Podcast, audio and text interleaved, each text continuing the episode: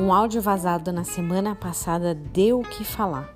Um deputado fez comentários lamentáveis sobre as mulheres da Ucrânia. Ele imaginou que estava seguro falando em um grupo de amigos e provavelmente baixou a guarda.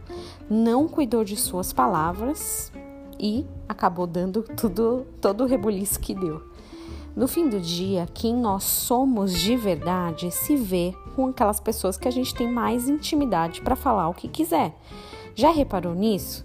Aquela brincadeira engraçada para refletir aquela frase: Ninguém é tão feliz como se vê no Instagram, nem tão competente como aparenta no LinkedIn, nem tão feio com o RG. as diferentes versões de nós mesmos são reveladas de forma diversa dependendo de cada situação diferente que a gente enfrenta no nosso dia a dia.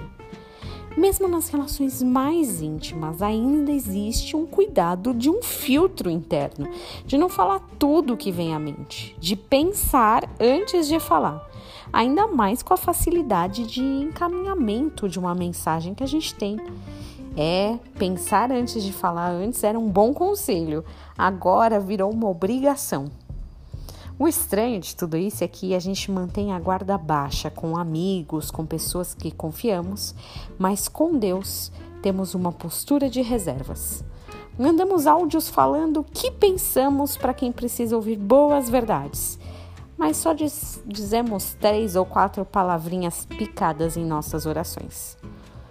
Hebreus 4,15 diz assim: Porque não temos um sumo sacerdote que não possa compadecer-se das nossas fraquezas, porém, um que, como nós, em tudo foi tentado, mas sem pecado.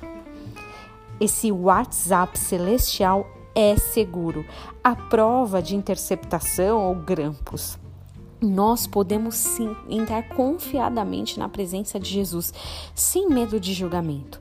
Podemos expor a verdade de nossos corações para que Ele nos cure e perdoe. Tentações existem, mas Ele provou que poderíamos também vencê-las. Todas as vezes que você quiser desabafar, Experimente fazer isso antes com a pessoa certa. E eu não estou falando que você não possa se abrir com aqueles que Deus colocou no seu caminho. Mas antes mesmo de recorrer aos outros, a terceiros, que possamos recorrer a Deus e expor de fato a nossa realidade nua e crua. Nem tão felizes como o Instagram, mas nem tão feios como no RG.